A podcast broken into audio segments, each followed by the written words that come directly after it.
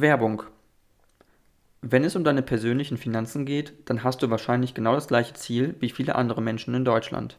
Du möchtest sorgenfrei dein Leben genießen und dir möglichst wenig Gedanken über deine finanzielle Zukunft machen. Leider ist das in Deutschland zurzeit immer schwieriger.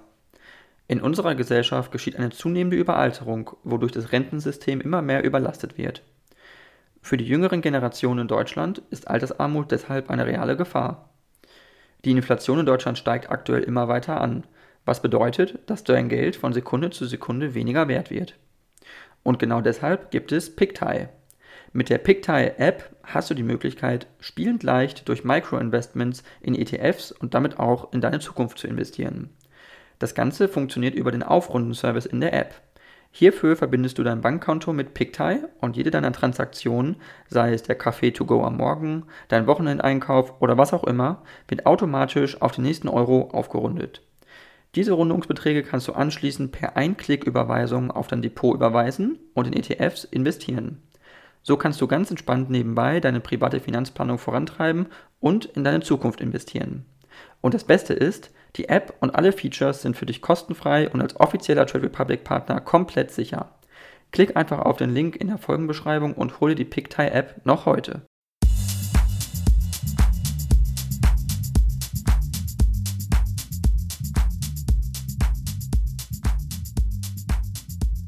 Ja, dann äh, vielen, vielen Dank, ähm, Herr Ramelow, äh, Bodo Ramelow. Sie sind äh, ein deutscher Politiker. Äh, Sie sind äh, Ministerpräsident des Freistaates Thüringen äh, und das schon seit 2014. und Sie sind der erste Ministerpräsident der Partei Die Linke in Deutschland, im deutschen Bundesland.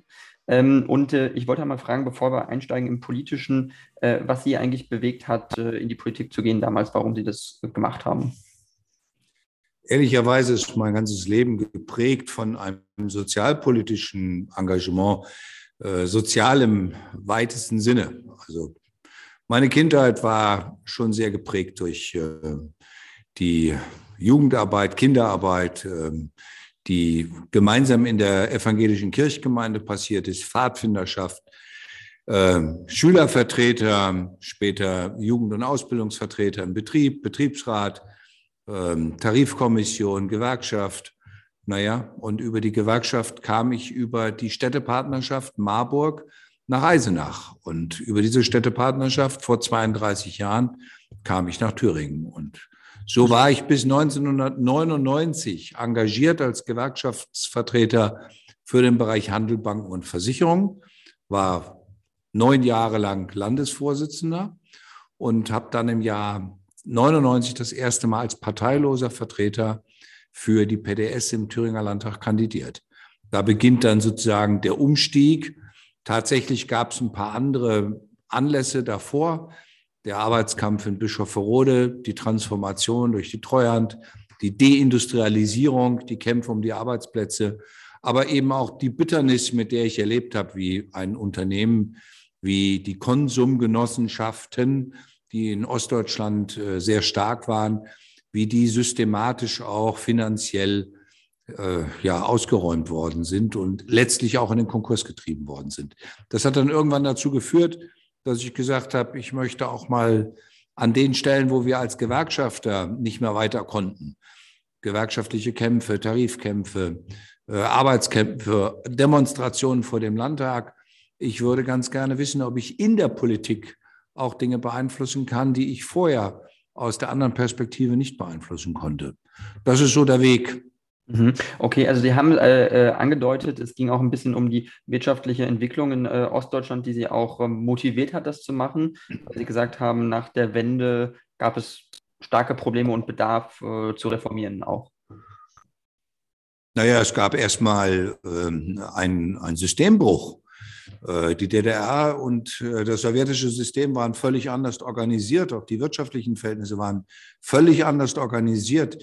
Äh, die waren nicht kompatibel mit dem, was das westliche System ausgemacht hat, was die Marktwirtschaft geprägt hat. Denn tatsächlich ein DDR-Betrieb hatte auch bestimmte soziale Aufgaben, Bildungsaufgaben, Kindereinrichtungen, alles Dinge, die wir uns aus westdeutscher Sicht gar nicht vorstellen konnten.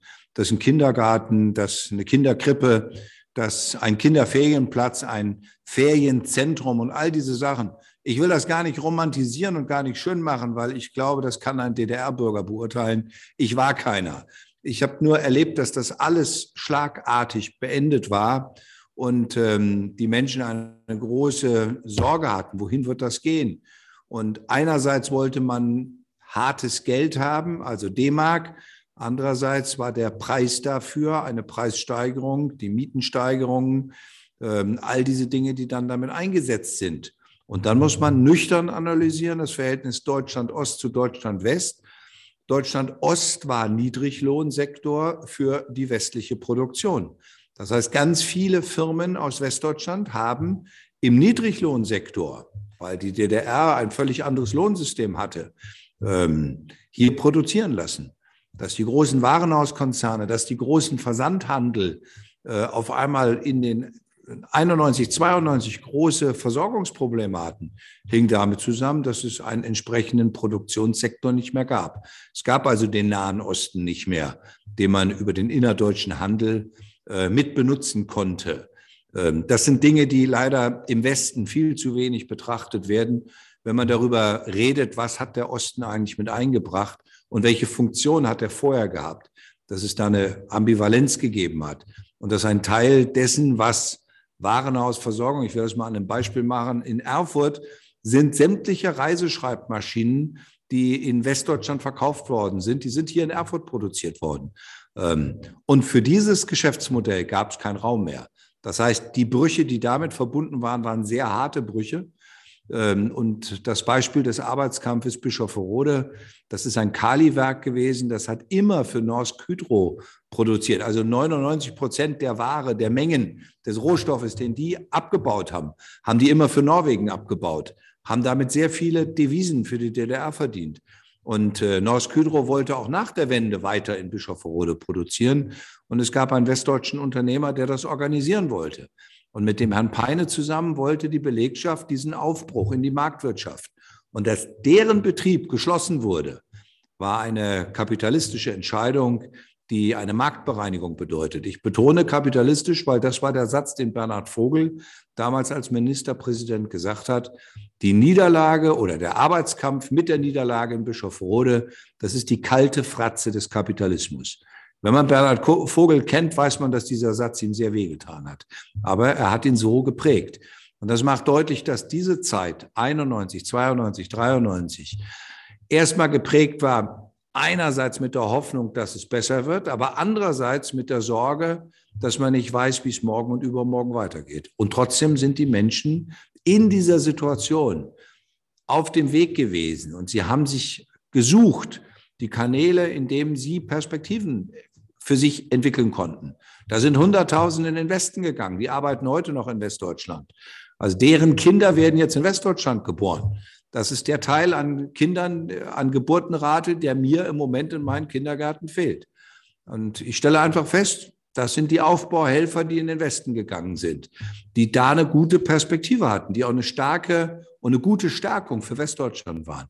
Umgekehrt haben sich die Ostdeutschen Nischen gesucht, die von westdeutschen äh, Marktteilnehmern noch nicht besetzt waren. Daraus entstanden sind heute 60 Weltmarktführer. Also in Thüringen habe ich 60 Betriebe, die auf ihre Art Weltmärkte bedienen und in den Weltmärkten Standards setzen. Ähm, das ist wiederum in Westdeutschland so gut wie nicht bekannt, weil diese ostdeutschen Betriebe sehr still sind. Es gibt wenige Ausnahmen, die dann sehr bekannt sind. Das ist Karl Zeiss und Jen Optik. Da weiß man dann sofort, aha, wenn du eine Augenoperation hast und bist bei, von einem Carl Zeiss Meditech-Gerät behandelt worden, und das ist der überwiegende Teil auf der Welt, die mit dieser Lasertechnologie behandelt werden. Und was kaum jemand weiß, fast alle Röhren in äh, entsprechenden Röntgengeräten kommen aus Rudolstadt, aus dem alten Röntgenwerk in Rudolstadt, das ein hochmodernes heute ist. Und äh, auf der ganzen Welt Hochleistungsröntgengeräte von Siemens haben alle eine Röhre die aus Thüringen kommt. Und wenn man die Bilder vom Mars sieht, die können wir nur sehen, weil die Optik aus Jena kommt. Und ohne diese Optik könnten wir die Marsbilder gar nicht sehen. Deswegen sage ich, die Ambivalenz heißt, die Herausforderung der 90er Jahre zu kennen und trotzdem die Stärke von heute dabei nicht aus dem Blick zu verlieren, denn es gibt auch Gründe darauf, stolz zu sein, was die Menschen in den 32 Jahren geschafft haben. Mhm, mhm. Äh, das ist, äh, klingt alles sehr interessant, wie Sie das beschreiben, aber meine Frage, die sich daran anschließen würde, wäre, ähm, fehlt es manchmal an Selbstbewusstsein vielleicht für manche Betriebe in Ostdeutschland, dass sie, weil Sie sagten, die sind nicht so bekannt, man kennt die nicht so im Vergleich zum Westen, dass es da an, an Selbstbewusstsein einfach fehlt, zu sagen, wir sind auch hier und wir sind Weltmarktführer in diesem Bereich. Ähm, und wie kann man das vielleicht auch äh, fördern? Es ist eine Mischung. Es gibt eine gewisse Zurückhaltung weil man natürlich auch gemerkt hat und gelernt hat, dass man sehr schnell stigmatisiert wird, wenn man sagt, man käme aus Gera, aus Greiz, aus Pößneck, aus Schleiz. Sobald bestimmte Worte fallen, wird äh, von Orten. Äh, triggert bei einem Westdeutschen äh, es heute noch, ah, das ist äh, doch Dunkeldeutschland, äh, sind bei euch nicht immer nur Nazis auf der Straße und äh, wie, es gibt auch Produktionen, das ist ja erstaunlich, das ist manchmal ganz äh, kurios, wenn dir gesagt wird, ja, wenn wir euch nicht die Gelder schicken würden, dann würdet ihr gar nicht euer Staatswesen organisieren können. Da sage ich immer, wenn wir euch die Produkte nicht schicken würden, könntet ihr die Steuern gar nicht abrechnen, die ihr bei euch dann abrechnet. Ich will als Beispiel sagen, dieses Automarke mit dem Stern äh, bekommt jeden dritten Motor aus Thüringen. Und zwar auf der ganzen Welt. Das ist ein Hochleistungsbetrieb. Der ist aber Teil des Gesamtkonzerns. Das heißt, die Steuerabrechnung wird am Ende in Stuttgart gemacht. Und äh, wir sind die verlängerte Werkbank. Ähnlich ist das mit einem äh, großen Autobauer in Eisenach. Ähm, ich sage immer voller Stolz, damit man in Bayern versteht, äh, auf was man so stolz ist in Bayern, nämlich auf BMW. Der erste BMW der Welt, der überhaupt das Licht der Welt erblickt hat, ist in Eisenach gebaut worden. Und ohne das Uhrwerk von BMW in Eisenach gäbe es diese starke Marke BMW gar nicht. Und äh, diese Autotradition von Eisenach ist bis heute ungebrochen fortgesetzt, heißt heute Opel. Äh, aber auch da, wir haben alle Höhen und Tiefen der Opel-Verkäufe, der Umorganisation, haben wir jedes Mal wieder neu schaffen müssen, gestalten müssen. Und die Beschäftigten bei Opel Eisenach haben alleine in den 30 Jahren bestimmt dreimal schon das Totenglöcklein von Herrn Professor Dudenhöfer gesungen bekommen. Und wenn die dann jedes Mal im Fernsehen sehen, wenn Professor Dudenhöfer auftritt und sagt, und im Übrigen wird Opel Eisenach keinen Bestand haben. Und das vollzieht sich dann über 20 Jahre hintereinander. Dann merkt man auch so ein Stück weit die Art und Weise, wie wir umgehen miteinander. Und deswegen ist es für mich so wichtig, ich möchte die Ostbetriebe, die Thüringer Betriebe ermuntern, seid lauter. Zeigt euer Produkt und zeigt euch auch selber, weil ihr habt ein gutes Produkt oder ihr habt gute Produkte, aber ihr könnt auch zeigen, was ihr könnt und damit könnt ihr euch selber zeigen. Und ich hatte letztens einen, der ist tatsächlich Spezialist für moderne Formen von Kunststoffverarbeitung. Fast alle Kinderschlitten, die auf der Welt verkauft werden, kommen aus einem Betrieb in Geschwenda. Und den Betrieb haben wir jetzt gebeten für die Weltmeisterschaften. Wir haben ja jetzt zwei Weltmeisterschaften, die wir für Deutschland ausrichten. Biathlon und Rodeln, das wird im Januar und Februar sein in Oberhof. Und wir wollen einen Beitrag für Umweltschutz leisten und haben die Trinkbecher neu erfinden lassen. Trinkbecher, die zwar aussehen wie Plastik, aber in wirklich aus, Wirklichkeit aus, auf Milchsäurebasis hergestellt sind. Und die werden als Pfandsystem dort eingeführt. Das heißt, es wird kein einziger Becher in den Müll gehen, sondern sie werden befandet und sie werden so lange im Kreislauf sein, bis wir sie recyceln können. Und wir können sie 100 Prozent recyceln und haben dazu nur verrottbare Stoffe, die wir gebeten haben, dass sie das dort entwickeln. Und dieser Becher, Cupito, das ist so einer, da habe ich dann mit dem Geschäftsführer geredet, hat er gesagt, ja, wir haben für Marketing, für uns selber noch nie Geld ausgegeben. Das haben, wir haben jetzt angefangen, eine Marketingabteilung aufzubauen, weil wir bis jetzt immer der Versorger waren. Also wir hatten immer Betriebe, die bei uns bestellt haben. Wir haben das Produkt geliefert. Und äh, es gibt so eine andere interessante Geschichte, wenn Sie äh, in Zukunft mal in den Baumarkt gehen oder in diesen schwedischen Möbelladen oder wo auch immer, wo es Fußleisten gibt, die Sie brauchen, wenn Sie Teppichboden einbauen wollen und wollen dann eine ordentliche Fußleiste machen. Denken Sie mal an mich. Der größte Teil aller Fußleisten kommt aus einem Betrieb in Thüringen, dessen Name völlig unbekannt ist, weil die nur Markenprodukte herstellen für diejenigen, unter deren Namen es dort verkauft wird. Aber die, selbst die Logistik, das punktgenau und designgenau äh, jeder Markt in ganz Deutschland oder wenn es notwendig ist, in ganz Europa beliefert wird. Das ist ein kleiner Betrieb, also ursprünglich mal kleiner Betrieb, der in einem winzigen Dorf angefangen hat, in einem Hinterhof, weil der Betrieb, wo der Vater gearbeitet hat, abgewickelt wurde. Und der Stolz und die Kraft von dem Mann war, das zu sagen, das kriegen wir auch hin. Und daraus ist ein toller Betrieb entstanden. Okay, äh, klingt äh, sehr vielversprechend, was in Thüringen alles so äh, läuft. Ähm, ich möchte eigentlich äh, jetzt nicht ganz nur noch über Wirtschaftspolitik sprechen, sondern tatsächlich über äh, Außenpolitik. Und das betrifft, glaube ich, auch Thüringen, äh, das betrifft auch Sachsen. Ähm, ich möchte nur kurz einmal diese Notiz von mir geben. Und zwar ging es darum, dass der Ministerpräsident von Sachsen, Herr Kretschmer, gefordert hat, eine Wiederaufnahme der Gaslieferungen zwischen Russland und Deutschland zu ermöglichen. Es gibt ja den russischen Angriffskrieg auf die Ukraine, der nach wie vor läuft. Ähm, wie sehen Sie das, äh, dass Herr Kretschmann das so geäußert hat, ähm, vor dem Hintergrund des Angriffskrieges und eben vor diesem Hintergrund, dass wirklich Russland ja eigentlich konsequent zu sanktionieren ist angesichts dieses Krieges? Ja, aber Herr Fredebeul, wir sollten dann schon korrekt miteinander umgehen. Die Frage, ob wir Gas sanktioniert haben, darf ich hinlänglich bestreiten. Russland liefert schlicht kein Gas. Hm. Es schuldet uns Gas. Es hat mit Sanktionen überhaupt nichts zu tun. Ähm, Russland hat behauptet, dass man Nord Stream 2 öffnen müsste, weil sie durch Nord Stream 1 nicht liefern können. Das war beides Quatsch. Und deswegen äh, äh, nehme ich den Satz von Herrn Kretschmer nur unter dem Aspekt, dass Russland uns Gas schuldet. Und dafür brauche ich weder Nord Stream 1 noch Nord Stream 2, sondern ich brauche einfach Jamal, die bestehende Gasleitung über Polen. Da wird kein kein Gramm Gas mehr durchgeschickt. Und aus, durch die Transgas, das ist die ursprüngliche Gasleitung, die schon zu tiefster Sowjetzeit gebaut wurde. Durch Transgas kommt so gut wie kein Gas. Das heißt, selbst ohne Nord Stream 1 und 2 könnten wir alle geschuldeten Gasmengen, die Russland uns immer noch schuldet, äh, eigentlich annehmen. Äh, deswegen erzeugt Russland mit der Gasmangellage oder der Drohung der Gasmangellage erzeugt Russland natürlich einen Effekt, der innenpolitisch in Deutschland zu Verwerfungen führt, weil sie liefern das Gas nicht und stellen sich als Opfer dar. In Wirklichkeit haben sie die Marktpreise hochgetrieben, extrem hochgetrieben. Und dann muss man wissen, dass 60 Prozent, circa 60 Prozent des Primärenergiemarktes in Deutschland in direkter oder indirekter Kontrolle Russlands war.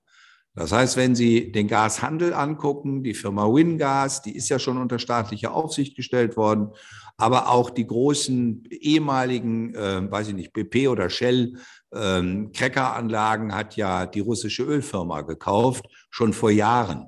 Das heißt, wenn Sie dort in die Benzinpreis, äh, Benzingestaltung her, also Produktion und Preisgestaltung gehen, sehen Sie, dass dort derzeit Sonderprofite ohne Ende abgeschöpft werden.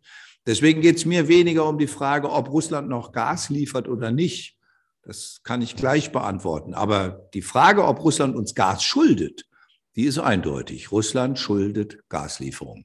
Und ähm, die äh, für mich zentrale Frage ist, ausgehend von der drohenden Gasmangellage, die Russland erzeugt hat, das ist eine Bedrohungsszenario.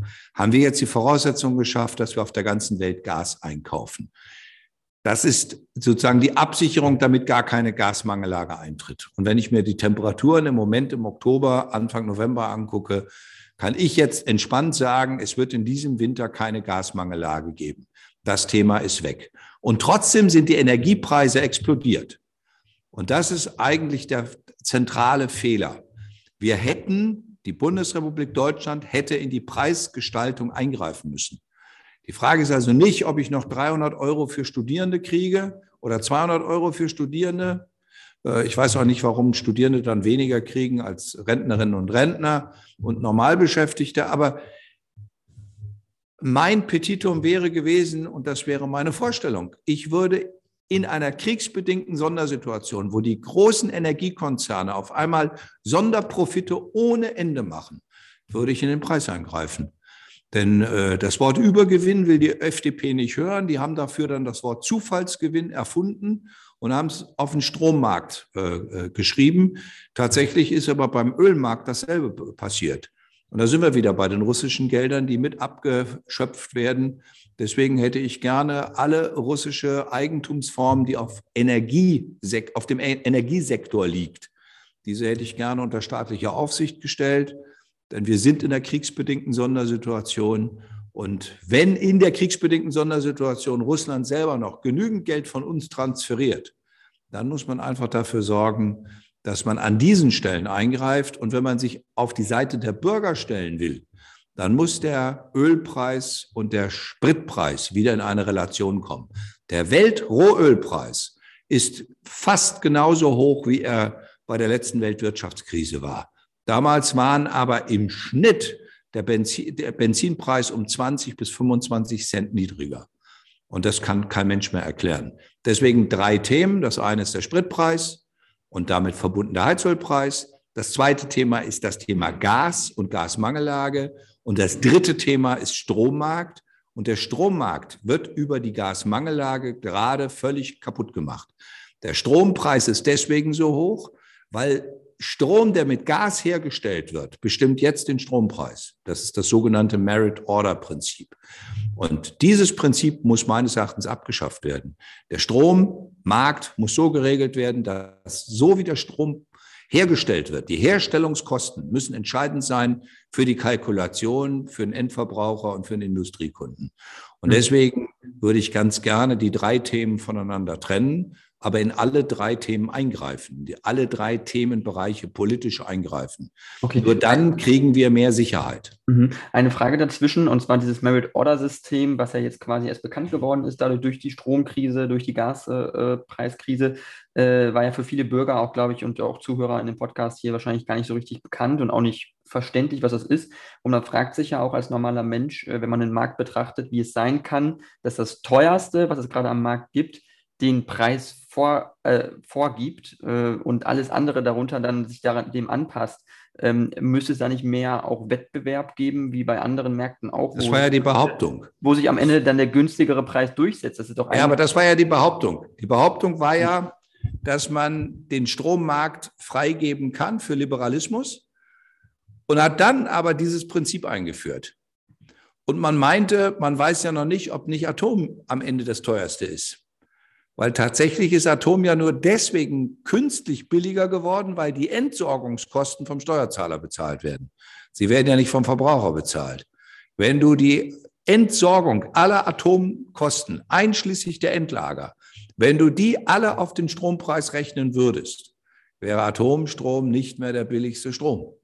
Und das ist immer diese künstliche Verschiebung, bei denen man immer so, das, ich weiß nicht, ob Sie das kennen, wenn Sie in Mallorca sind, wenn einer da auf der Straße steht und so drei Hütchen hat und dann immer mit Ihnen vor Ihnen rumfummelt und sagt, wo ist die Kugel? Und Sie sollen sagen, wo die Kugel ist. Und Sie sehen nie, wo die Kugel ist, weil vielleicht ist gar keine drunter. So mhm. ist das Merit-Order-Prinzip. Ähm, zu der Zeit, als das eingeführt worden ist, ich gebe Ihnen recht, natürlich haben die meisten Menschen nicht gewusst, was das ist. Aber als es eingeführt worden ist, hat man den Menschen vorgegaukelt, Geiz ist geil, kauf du deinen Strom beim billigsten. Sie erinnern sich, dann gab es immer Radio- und Fernsehwerbung und die haben sich alle überschlagen, damit der billigste, der ist, bei dem du dann dich anmelden solltest. Und die Stadtwerke und die kommunalen Versorger waren dabei immer die gekniffenen. Da haben wir gesagt, na, das ist der lahme Tanker, das sind die, die sind so schwerfällig und die können es ja nicht richtig. Und dann gab es welche, die waren hip und die waren billig. Und wenn sie dann zum Verbraucherschutz gegangen sind, hat der gesagt, kauf beim billigsten. Denn wenn es schief geht, muss der teuerste dich trotzdem nehmen, nämlich die Stadtwerke. Das war das Gegengeschäft zu Merit Order. Und jetzt ist es so, dass die, die am billigsten gekauft haben, jetzt den teuersten Preis aufgerufen kriegen, weil diese Firmen, die Billigheimer waren, sind jetzt die teuersten, weil die müssen am Spotmarkt jetzt die teuren Preise bezahlen. Und die Stadtwerke sind diejenigen, die äh, grundsolide im Mittelmaß immer noch versorgen. Ich habe okay. vier Stadtwerke in Thüringen, die haben überhaupt keine Preiserhöhung gemacht. Nordhausen hat jetzt schon für alle Gewerbekunden für das Jahr 23 alle Verträge gefixt. Arnstadt hat allen Kunden mitgeteilt, der Preis bleibt so, wie er ist. Wir erhöhen nicht. Hm. Ähm, Weimar hat jetzt gerade eine Mail an alle Gaskunden geschickt. Wir werden nicht erhöhen. Und deswegen sage ich, Diejenigen, die jetzt die hohen Rechnungen kriegen, sind die, die vorher bei den billigsten waren. Und da rächt sich dieser Markt, weil man hat etwas vermarktwirtschaftlicht, was im Kern nicht den freien Marktkräften überlassen worden ist, sondern man hat die Börse eingeführt und man hat den, den Handel dazwischen geschaltet und man hat auf einmal Negativerträge, die es vorher noch gegeben hat, hat man jetzt in Positiverträge umgewandelt. Und ich habe Bekannte, die besitzen mehrere Windkraftanlagen, die sagen, zurzeit verdienen sie so viel Geld wie noch nie. Und sie verstehen es nicht. Weil tatsächlich könntest du Windkraft für sechs Cent die Kilowattstunde herstellen. Bei Photovoltaik dürfte es irgendwas um die 14 Cent sein. Bei Biogas reden wir von 23 Cent Herstellungskosten. Und wenn du da einen Mix draus machst, kämst du auf einen Strompreis, der bei 20 Cent für einen Verbraucher liegen könnte. Könnte. Über die Herstellungskosten aus regenerativer Energie. Und jetzt müssen wir uns fragen, was wäre passiert, wenn wir vor zehn Jahren bei den Pariser Klimaschutzabkommen nicht das Merit-Order-Prinzip, nicht den Strommarkt als liberalisierten Markt, sondern fossile Energie als Hauptenergieträger definiert hätten. Das wäre am Anfang etwas teurer gewesen, aber es wäre heute viel preiswerter, weil wir würden A, den Globus schonen und B, hätten wir kalkulierbare Strom- und Energiekosten. Okay, ähm, ich verstehe auf jeden Fall Ihre Argumentation. Ähm, ich würde es auch zum großen Teil mitgehen, nur ein Gegenargument, und zwar, weil Sie sagten, Sie dürften was den freien Märkten nicht so überlassen, äh, wie man es gemacht hat. Aber wenn man äh, es doch von diesem Merit-Order-Prinzip irgendwie wegkommen könnte, wenn es eine Möglichkeit gibt. Ja, muss man ja. Ähm, ich bin genau, sehr dafür. Genau, genau. Das ist kein man, Widerspruch. Genau, ich will weg von Merit-Order. Merit-Order ist meines Erachtens ein ein, ein, ein, ein, das ist für mich diese drei, äh, die drei Hütchen mit der Kugel, wo man nicht weiß, wo sie ist. Genau, Weil genau. für mich muss der Strompreis klar kalkuliert werden über die Herstellung. Und derjenige, der eine vernünftige Einkaufspolitik macht, dass er, also zum Beispiel musst du Biogas einkaufen, um eine Speicherfähigkeit zu haben. Die ist teurer, aber sie ist auch speicherfähig. Und du kannst sie dann einsetzen, wenn du einen zusätzlichen Strompeak hast. Und Wind und Photovoltaik kannst du den ganzen Tag, solange die Sonne scheint oder der Wind weht. Und äh, die Schwankungen dazwischen brauchst du sowas wie eine, eine äh, Pumpspeicherwerk. Das haben wir in Thüringen reichlich. Damit kannst du äh, volatile Energien ausspeichern, also den Durchschnitt äh, schaffen. Und dann äh, hätten wir einen anderen Strompreis. Und dazu brauche ich kein Merit-Order-Prinzip. Merit-Order-Prinzip ist der größte Fehler. Und meines Erachtens sollten wir auch wieder zurückkehren, dass diese Strompreise, wenn sie durchkalkuliert sind, genehmigt werden. Das war vor ein paar Jahren noch so. Da mussten Strompreiserhöhungen vorher beantragt werden. Heute haben wir es noch beim Briefporto.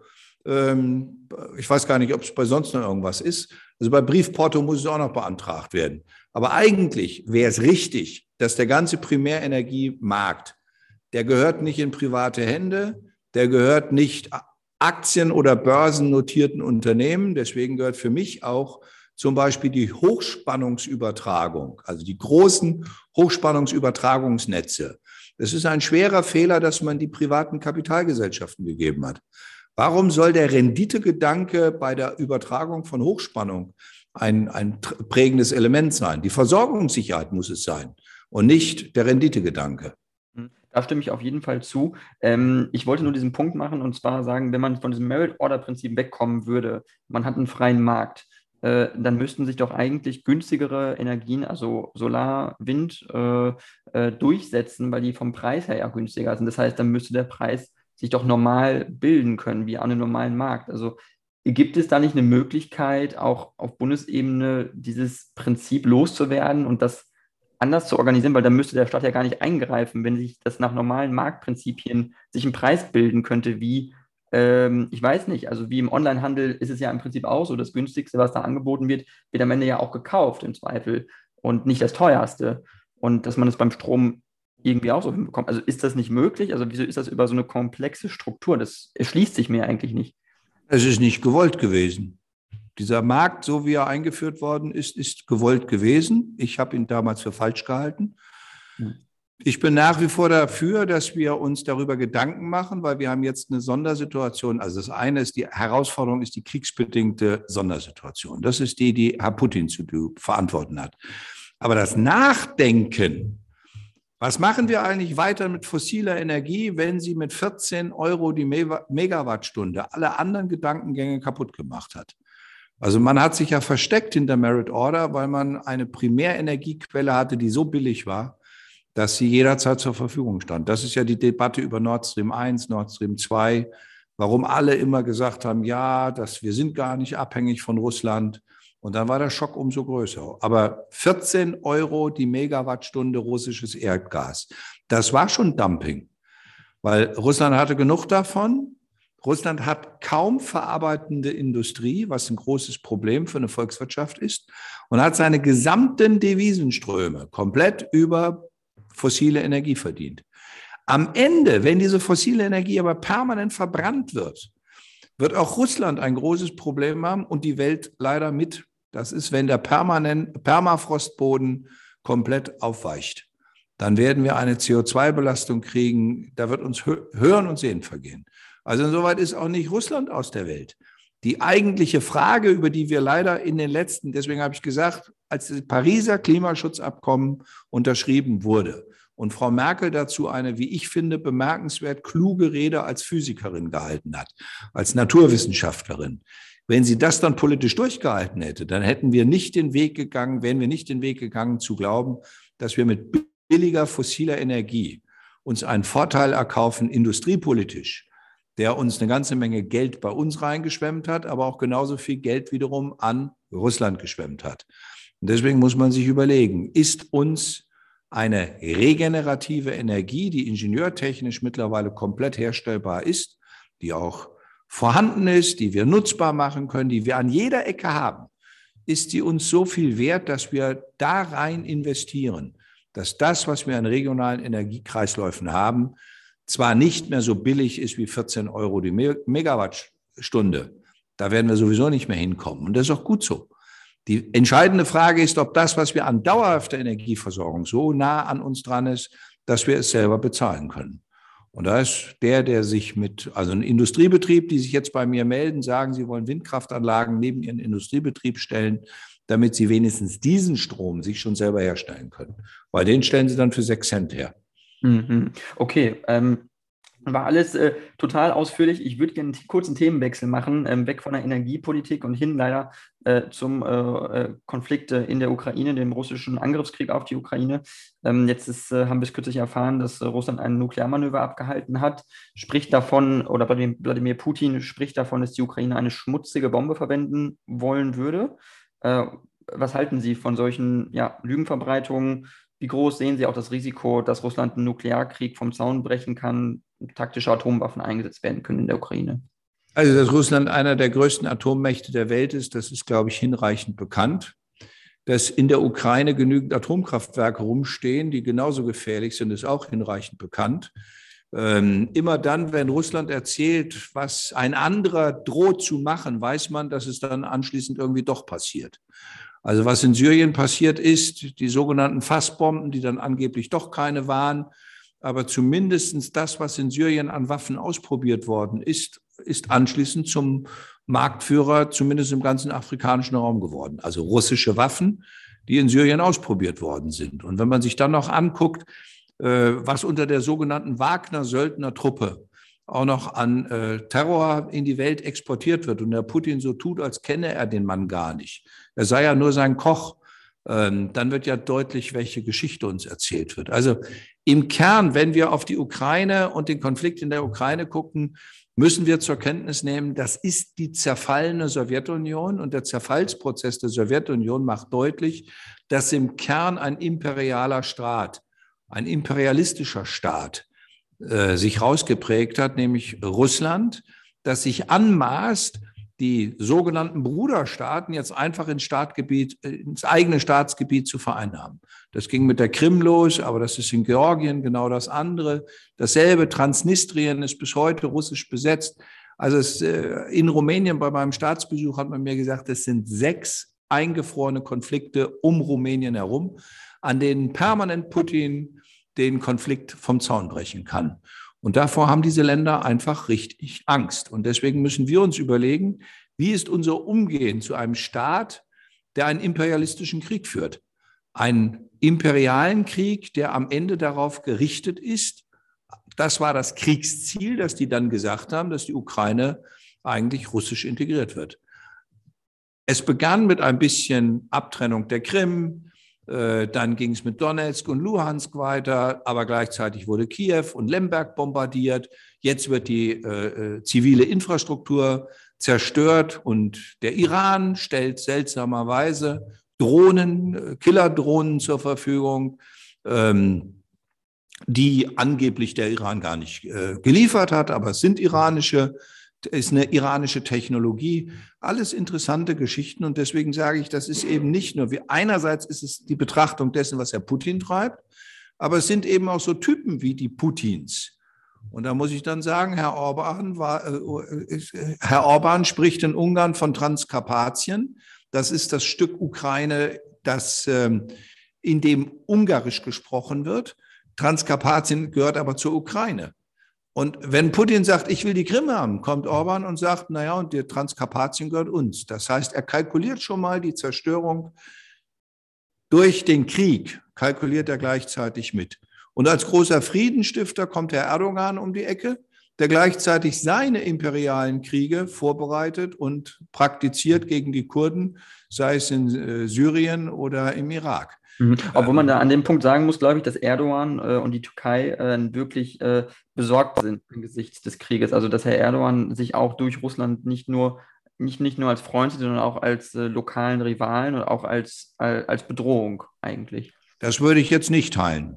Ich würde okay. Ihre Analyse nicht teilen, weil er behauptet diese Bedrohung, aber er bedroht konkret und zwar militärisch Rojava und äh, die ganzen Kurdengebiete. Also die werden jeden das Tag von seinen Truppen äh, drangsaliert und es ist mhm. Griechenland, das gerade von äh, der Türkei massiv unter Druck gesetzt wird. Definitiv, also, das, ist, das ist unstrittig. Ich wollte nur sagen, dass auf jeden Fall äh, die Türkei äh, die Ukraine auch schon militärisch unterstützt und nicht Russland jetzt in diesem Fall. Da wäre ich vorsichtig. Da habe ich Zweifel, ob das wirklich stimmt.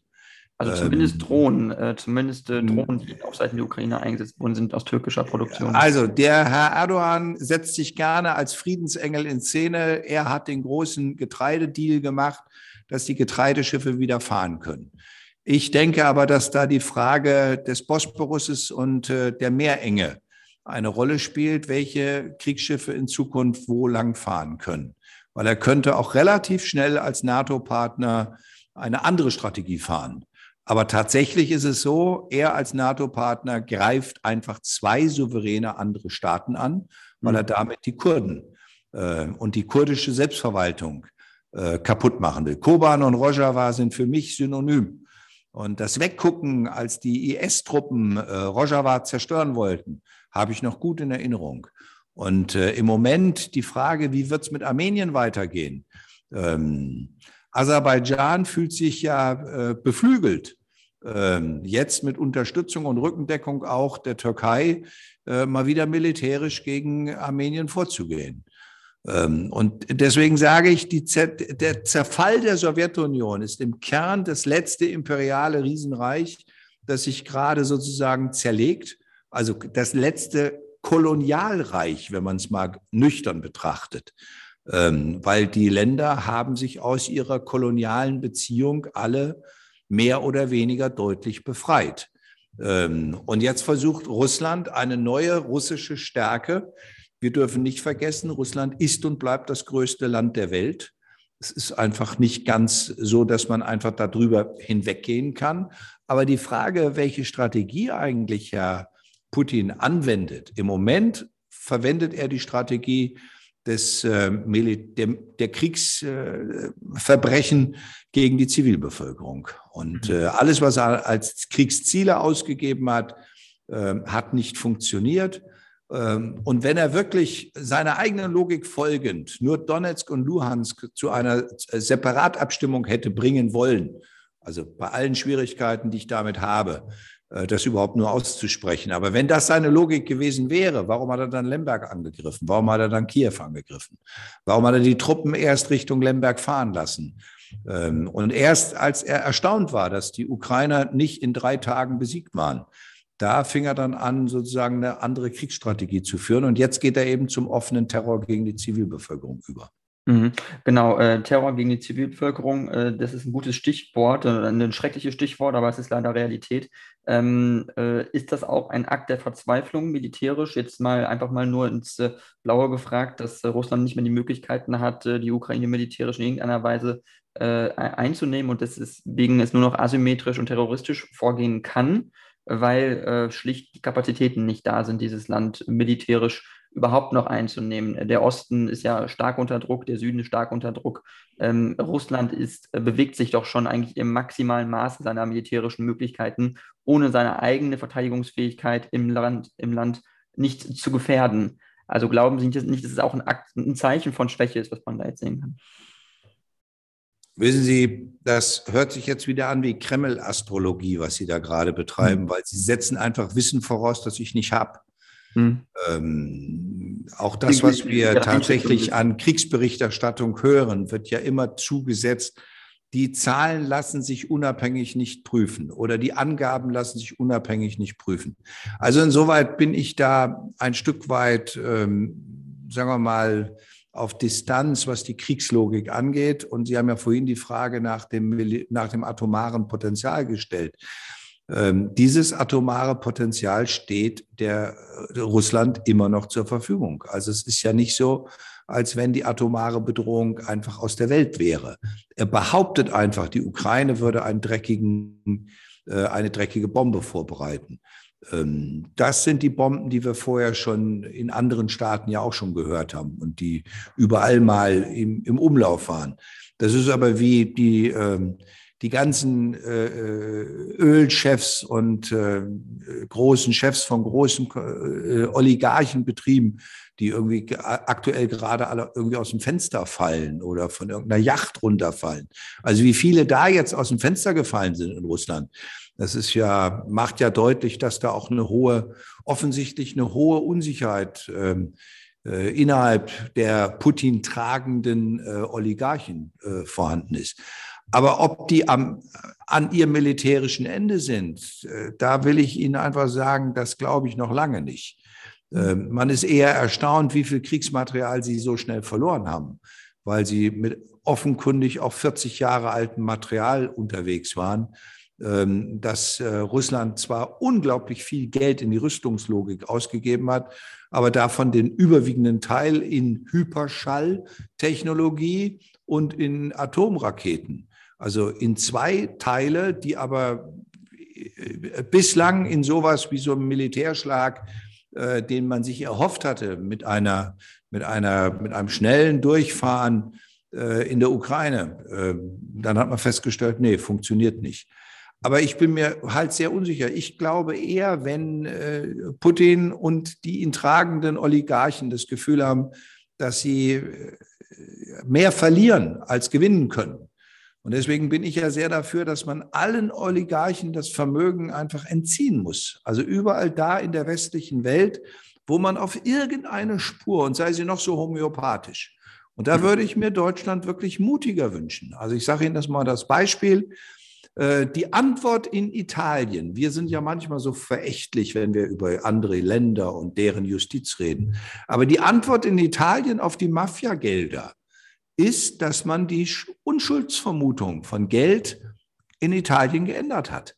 Wenn in Italien größere Geldmengen auftauchen, dann ist die Staatsanwaltschaft berechtigt, das Geld zu beschlagnahmen und der, der vermeintlich der Besitzer ist, muss nachweisen, dass er es redlich erworben hat. Also das ist die Umdrehung der Unschuldsvermutung.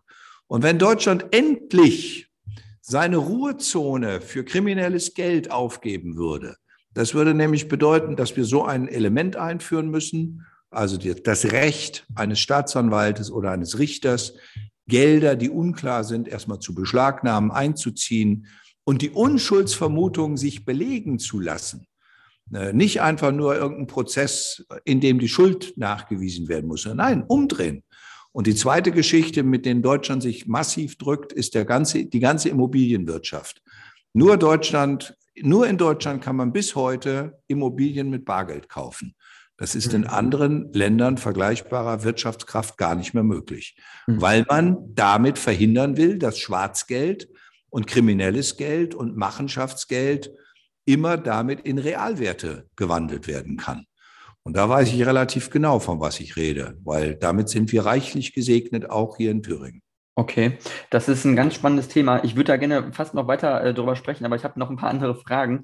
Deswegen äh, würde ich einfach mal kurz äh, einen Themenwechsel nochmal machen. Ähm, Ukraine hat man jetzt stark beleuchtet zwei Themen, die jetzt noch wichtig sind. Und äh, es geht jetzt erstmal noch äh, um die Beteiligung des äh, chinesischen der chinesischen Reederei Costco am Hamburger Hafen. Ähm, hat jetzt nicht direkt was mit Thüringen zu tun, aber ich denke, Sie haben dennoch eine Meinung dazu, ähm, äh, wie Sie das betrachten. Äh, das Kanzleramt hat es jetzt bestätigt, 24,9 Prozent Beteiligung, Minderheitsbeteiligung an einem von vier Terminals im Hamburger Hafen Sprich, keine, ähm, das ist kein Vetorecht für den chinesischen Investor, äh, da kann kein Geschäftsführer bestimmt werden und äh, die äh, Hamburger Hafengesellschaft ist nach wie vor Alleineigentümer dessen und, und hat Kontrolle, sage ich mal, darüber. Also wie sehen Sie jetzt äh, dieses Investment und äh, diese starke Kritik auch, die wir in den Medien jetzt sehen? Ähm, ist das wirklich so dramatisch, weil China ist auch an 15 anderen Häfen in Europa äh, teilweise viel, viel stärker beteiligt und investiert? Also um es bitter zu sagen, als Griechenland Hilfe gebraucht hat und man den Griechen nicht geholfen hat, hat man auch dafür hämisch solche Kommentare gemacht, ja, dann verkauft doch eure äh, Infrastruktur. So ist ja Piräus verkauft worden. Also wir sind ja nicht unschuldig damit, dass äh, China dann sich in Europa auch entsprechend an solcher Infrastruktur beteiligen konnte, weil die entsprechenden Hilfsmaßnahmen die wir nicht gemacht haben. Und da hat äh, Alexis Tsipras immer wieder darauf hingewiesen, dass Hilfe anderes aussehen muss. Äh, das ist eine Bemerkung. Eine zweite, die mich im Moment stört. Ich bin dafür, dass Infrastruktur überhaupt nicht in private Hände kommt. Das hat aber nichts mit China zu tun. Das hat einfach was mit einer Generalfrage zu tun. Mich stört es, wenn man erst anfängt, äh, irre zu werden, so irre zu reagieren, wenn es die Chinesen sind. Aber dass man vorher die Hochspannungsleitungen in Deutschland komplett privatisiert hat und kein Mensch darüber geredet hat und dass in diesem Privatisierungsgesetz quasi eine Garantie von 10 Prozent Verzinsung fürs eingesetzte Kapital garantiert ist, das stört mich viel mehr. Deswegen, ich habe keine Lust, einfach nur über die chinesische Reederei zu reden. Denn faktisch muss man auch wissen, die chinesische Reederei entscheidet, wo ihre Schiffe hinfahren. Die entscheidet auch darüber, wo ihre Ladungstonnagen abgeladen werden. Die könnten auch ganz schnell dafür sorgen, dass der Hamburger Hafen ganz viel Tonnage verliert. Denn äh, dazu ist diese chinesische Reederei viel zu mächtig im globalen Maßstab. Mhm. Wenn Sie von mir dann noch mal einen kritischen Punkt hören wollen, dass überhaupt die Schiffstonnagen derartig massiv unter chinesischer Kontrolle sind, hat auch was damit zu tun, dass bestimmte Formen von Schiffbau bei uns gar nicht mehr praktiziert werden. Ich habe auf dem Yangtze gesehen, eine, eine, eine Werft, die, ich weiß gar nicht, da wird das Stahl, wird da rausgeschissen. Das ist also, sowas mhm. habe ich noch nicht gesehen. Das war unglaublich, in welcher Dynamik die Schiffe bauen. Mhm. Ähm, und ähm, ich komme aus einer Gegend, ich bin ja in Ostdeutsch-Scharmbeck geboren, das heißt, ich kann mich an die AG Weser, mein Patenonkel war noch Schweißer auf der AG Weser in Bremen, da sind noch stolze Schiffe gebaut worden. Diesen ganzen Teil haben wir am Ende immer weiter so externalisiert, wie wir viele andere Industrieprodukte auch externalisiert haben. Und wir haben sie gerne nach China gegeben. Wir haben den Chinesen immer gesagt, macht für uns mal die Drecksarbeit, mhm. egal wie die Arbeitsbedingungen bei euch sind. Mhm. Hauptsache, die kapitalistische Kugel rollt. So, und jetzt kommt das chinesische Kapital, was die jetzt auch sich klug erarbeitet haben, indem sie die Ressourcen gebündelt haben, und kauft sich seinen Teil zurück. Das machen die in Afrika schon seit Jahren. Und zwar indem sie ganze Staaten übernehmen, indem sie die gesamte Bauindustrie dort übernehmen, indem sie die ganzen Straßen und die gesamte Infrastruktur übernehmen. Und ähm, äh, Nordmazedonien erlebt es gerade, indem Kredite zurückgefordert werden und auf einmal äh, so ein Land ganz schnell Schnappatmung kriegt. Also die Frage, ob wir uns jetzt erregen wollen über diese 24,9 Prozent, aber äh, einfach weggucken, dass das Gasnetz weggegeben worden ist, dass das Stromnetz weggegeben worden ist, unser Gasnetz, unser Stromnetz. Mhm. Und dass wir Krankenhäuser behandeln, als wenn es eine ganz normale Börsenleistung wäre. Als wenn die Serviceleistung eines Krankenhauses einfach nur in der Rentierlichkeit für den Aktionär zu sehen ist und nicht für die Gesundheit des Menschen. Vielleicht lohnt es sich mal wieder ein paar alte, vielleicht bin ich äh, zurückwärts gewandt, dass ich so konsequent sage, so traditionelle Werte, Daseinsvorsorge muss in öffentlicher Hand sein. So mhm. traditionelle Werte würde ich gerne in den Vordergrund der Diskussion stellen.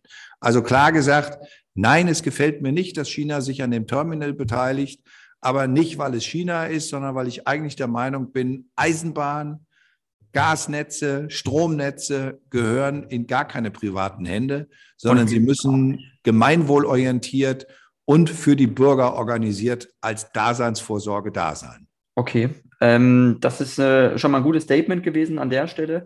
Ähm, äh, nur kurz zur Einordnung, weil Sie sagten, äh, Costco ist ja eine sehr dominante Reederei, ist, glaube ich, weltweit, aber nur am Platz vier oder fünf. Also die anderen äh, größten Räder sind eigentlich europäische Räder. Also Moller Maersk ist das unter anderem. Ähm, und da gibt es noch ein paar andere. Also das ist ja, die Griechen gibt es noch. Die, die in Griechenland keine Steuern zahlen, die äh, ja. in der griechischen Verfassung freigestellt worden sind also auch da gibt es eine interessante Geschichte, wenn man sich mal das weltweite Shipping-System anguckt. Aber wenn wir darüber nicht reden, dass Frachtkosten, die Frage, wie sehr sie den Globus belasten, in keiner Relation stehen, dann wird auch deutlich, dass vielleicht das eine oder andere an Frachtkosten, also ich sage Ihnen ein Beispiel.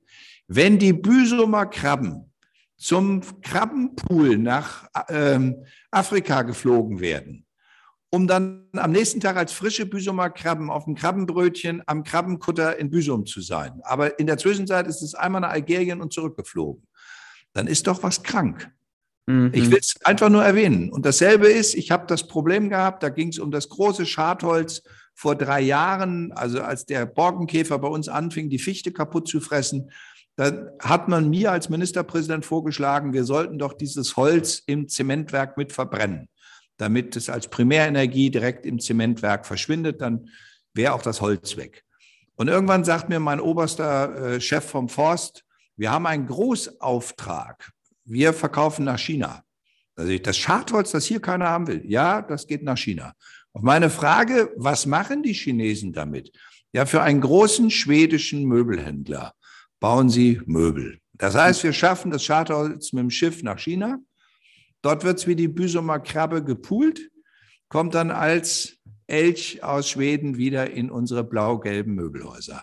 Ich glaube, dass wir darüber nachdenken sollten, ob das alles noch richtig ist. Mhm, mhm. Okay, da haben Sie auf jeden Fall recht einen guten Punkt gemacht. Ähm, äh, wo wir jetzt äh, noch einen letzten Themenwechsel musste ich jetzt äh, noch ankündigen. Und zwar geht es jetzt nochmal um die Corona-Krise, weil die uns äh, nach wie vor beschäftigt, nicht loslässt. Ähm, es gibt jetzt in Deutschland ca. 2000 Krankenhäuser äh, und äh, im Moment sind wir bei ca. 2000 Menschen täglich in Deutschland, die mit Covid ins Krankenhaus eingeliefert werden, sprich also eine Person pro Krankenhaus pro Tag. Und 200 Menschen werden pro Tag auf die Intensivstation verlegt. Also eins von zehn Krankenhäusern pro Tag. Ähm, also wie kritisch sehen Sie jetzt diese Krise? Weil äh, es ist nach wie vor ja stark äh, steigende Zahlen, hatte man gesehen. Es ist ein kurzes Abflachen der Kurve, aber dennoch auf hohem Niveau. Und es wurde immer gesagt, wir haben eine Impfquote, wir haben, äh, wir haben äh, Paxlovid, äh, wir haben diverse Maßnahmen, aber dennoch steigen die Zahlen. Also wie kritisch sehen Sie die Situation, vor allem mit Blick auf den Winter, der noch kommt? Weil wir haben es jetzt gerade erst Ende Oktober. Naja, was soll ich Ihnen jetzt sagen? Ich kann Ihnen die objektiven Zahlen, weil die schreibe ich mir jeden Tag, jeden Morgen um 6 Uhr auf. Okay. Ähm, und ich gucke mir jeden Tag an, wie die Belegung ist. Und ich gucke mir jeden Tag an, wie die Versorgungslage bei uns ist. Man kann das natürlich so machen, wie Sie es gerade gemacht haben und In dann jetzt. Zur, zur Schlussfolgerung kommen, ähm, alles ist äh, auf äh, große Gefahr. Ich kann mhm. aber auch zum Ergebnis kommen, dass wir jetzt die dritte Welle schon hintereinander hatten und gerade wieder massiv am Sinken sind. Dann kann man sagen, kann man einwenden, ja, weil viele Ärzte auch die PCR-Anwendung nicht mehr machen, weil der Bund die PCR-Finanzierung ja eingestellt hat. Ähm, das ist mir alles zu blöde, weil das führt nicht zu der Betrachtung, die wir betrachten müssten. Wenn 2000 Menschen mit SARS-CoV-2-Viren eingeliefert werden, dann werden sie nicht als SARS-CoV-2-Patienten eingeliefert. Da ist auch der mit dem Beinbruch dabei. Der ist aber positiv. Was hm. ist denn jetzt der Punkt? Ist der nun ein Lungenkranker? Oder ist er einer, der ein kaputtes Bein hat und das Bein muss behandelt werden und man muss darauf achten, dass die Krankenschwester sich an ihm nicht noch ansteckt? Mhm. Also das ist eine Frage, das sind höhere Kosten. Definitiv. Die das aber Krankenhaus, Intensivstationbelegung ist was anderes. Intensivstation. Ja, aber die, die Intensivstation, auch die wird nicht belegt, einfach nur, weil es die Corona-Kranken sind, sondern es sind Belegungen, die tagtäglich stattfinden und darunter sind auch eine ganze Reihe von Corona-Kranken. Darunter sind mittlerweile auch Long-Covid-Patienten. Das ist also sozusagen schon die nachfolgende Generation, von der wir noch gar nicht wissen, wie lange das uns noch umtreiben wird. Die eigentliche Frage ist, worauf wollen Sie hinaus? Glauben Sie, dass wir mit Maskenpflicht und mit Impfzwang und mit ähm, Abstand halten und zu Hause bleiben und Schule schließen, dem Virus Herr werden? Nein, werden wir nicht. Wir haben diese Maßnahmen alle ergriffen, als wir überhaupt nichts hatten. Da hm. hatten wir keine andere Antwort. Also haben wir diese Entscheidung getroffen. Jetzt haben wir mittlerweile die von Ihnen erwähnten Impfstoffe, die Behandlungsmöglichkeiten und das Virus wird den Menschen nie wieder verlassen. Das heißt, wir werden einfach lernen müssen, damit zu leben. Und die Frage ist, ob wir leichtfertig wieder in Kauf nehmen, dass eine neue Variante auf einmal äh, sich explosionsartig ausbreitet. Ist aber bisher noch nicht passiert, sondern die Variantenflut nimmt immer mehr zu. Und das heißt, der Körper wird sich damit auseinandersetzen müssen. Und in der Tat, äh, der, der, Impfstoff, also ich bin zum vierten Mal geimpft. Äh, ich habe mir gestern auch meine Grippeschutzimpfung ab, abgeholt, weil ich im Moment auch Sorge habe, dass wir eine Grippewelle kriegen, die wir tatsächlich seit drei Jahren nicht mehr hatten. Und die Gefahr einer aufsteigenden Grippewelle kann mit genauso vielen Toten auf einmal zusammen einhergehen, wie wir sie vorher bei der letzten Corona-Welle hatten. Also nicht, dass Sie mich falsch verstehen. Ich will da nichts verharmlosen. Ich will einfach nur sagen, wir werden lernen müssen, mit der Herausforderung dieses Virus umgehen zu müssen. Und da werden wir noch viel mehr forschen müssen. Deswegen geben wir auch viel Geld aus. Äh, die Landesregierung lässt sich von denen beraten, die tagtäglich vor den Patienten stehen. Wir haben unseren eigenen Corona-Beirat. Wir hatten auch einen eigenen Corona-Bürgerbeirat. Also das heißt, wir haben auch die Bürger eingeladen, um über die Maßnahmen zu diskutieren. Und wir haben einen Corona-Wissenschaftsbeirat, in dem sind äh, Mediziner genauso wie Soziologen, genauso wie Juristen, weil wir uns aus der ganzen Breite das Know-how reinholen. Und die sagen uns, macht keine Hektik mehr, sondern macht deutlich, es ist ein Gefährdungsmoment, aber macht auch deutlich, dass das Einschließen von Menschen kein Schutz mehr ist vor ich, dem Virus. Genau, ich würde auch nicht sagen, so weit würde ich gar nicht gehen, dass man Menschen einsperrt, äh, das, äh, sondern ich würde nur sagen, äh, es gibt ja natürlich auch äh, andere Maßnahmen oder Mittel, die man, wo man sagen kann, muss das äh, sein? Jetzt zum Beispiel war das Oktoberfest in München zum Beispiel, wurde auch kritisiert. Unabhängig von Corona wurde es auch vorher schon kritisiert äh, für Dinge, die da passiert sind. Ähm, aber ist es wirklich notwendig, immer so mega Massenveranstaltungen dann durchzuführen, wenn man merkt, weil die Krankenhausbelegungen durch ist Corona... Ist die Begründung, die Begründung Corona. Sind in München äh, danach. Verzeihen Sie, äh, verzeihen Sie, ich will einfach von Ihnen wissen, ob Ihre Begründung eine ist wegen Virus oder nur, weil Sie das Oktoberfest nicht leiden können. Weil ich kann es nicht ja. leiden und gehe nicht hin. Ja. Also meine Entscheidung ist, ich gehe einfach nicht hin, weil ich diesen Humpen von Bier nicht trinken kann. Mhm. Aber ich will einfach mal sagen, dass es das Oktoberfest gibt. Das existiert auch nur, weil Thüringen dafür Pate war. Das ist die Theresienwiese. Die hat der damalige König geheiratet. Das war die Therese aus Hildburghausen aus Thüringen. Und deswegen ist das Original Oktoberfest in Hildburghausen und heißt Theresienfest. Und die Theresienwiese ist das Oktoberfest. Aber ob man das leiden kann oder nicht, das würde ich jetzt nicht über Corona definieren, sondern über die Frage, wie viel betrunkene Menschen da rumliegen und wie hässlich das aussieht, wenn man mal in den frühen Morgenstunden sieht, wie die Nacht sozusagen die Spuren hinterlassen hat. Äh, und auch die Übergriffigkeit gegen Frauen und andere Sachen. Die einen mögen das als Volksfest, die anderen können es für sich beurteilen, ob sie das wirklich haben möchten. Ähm, hm. Ich habe nur keine Lust, das unter dem Aspekt von Corona zu diskutieren. Okay, das heißt, am Ende sagen Sie Eigenverantwortung des Bürgers, das ist das, worauf es ankommt, das ist das, was wichtig ist. Und äh, das ist im Prinzip das, was Sie wünschen? Weil die Bundesregierung hat es ja eigentlich schon wegdelegiert äh, auf Land Länderebene. Das heißt, sie ja. haben ja einen Maßnahmenkatalog, sie haben einen äh, Instrumenten. Äh, Nein, äh, habe ich nicht. Nein, habe ich nicht. Müssten ich habe eine Idee bekommen, wie ein Instrumentenkasten aussehen könnte. Ja.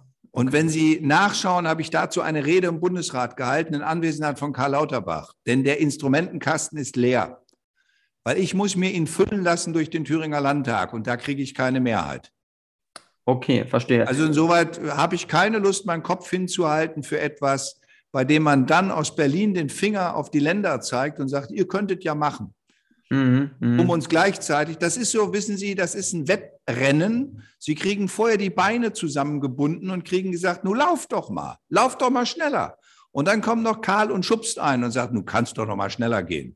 Hm. Das heißt, wenn Sie zum Beispiel Masken in Supermärkten einführen möchten, Maskenpflichten als Beispiel jetzt in Thüringen, dann müssen Sie dafür eine Mehrheit im Landtag erst. Äh, Schauen Sie ins Gesetz, das hilft immer weiter. Da steht ja. drin, an welchen Stellen ich immer einen Beschluss des Landtages brauche.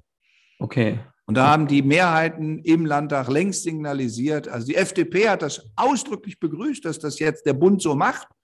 Und auf die Nachfrage des Journalisten am nächsten Tag, leider hat er nicht gleich am gleichen Tag gefragt, am nächsten Tag hat nochmal ein Journalist nachgefragt, würden Sie denn zustimmen? Kam als Antwort nein, keinesfalls.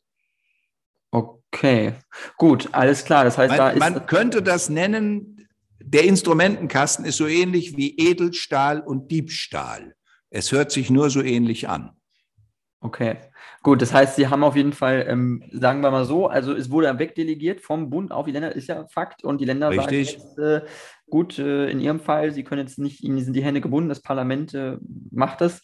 Ähm, gut, lassen wir mal so stehen. Äh, wir hoffen trotzdem, dass wir gut durchkommen durch den Winter und die äh, Krisen, die wir noch haben. Mein Satz heißt immer, ich weiß nicht, was Ihr Arzt oder Apotheker empfiehlt. Ich empfehle, besuchen Sie Ihren Hausarzt und reden Sie darüber, damit Sie wissen, was Sie brauchen.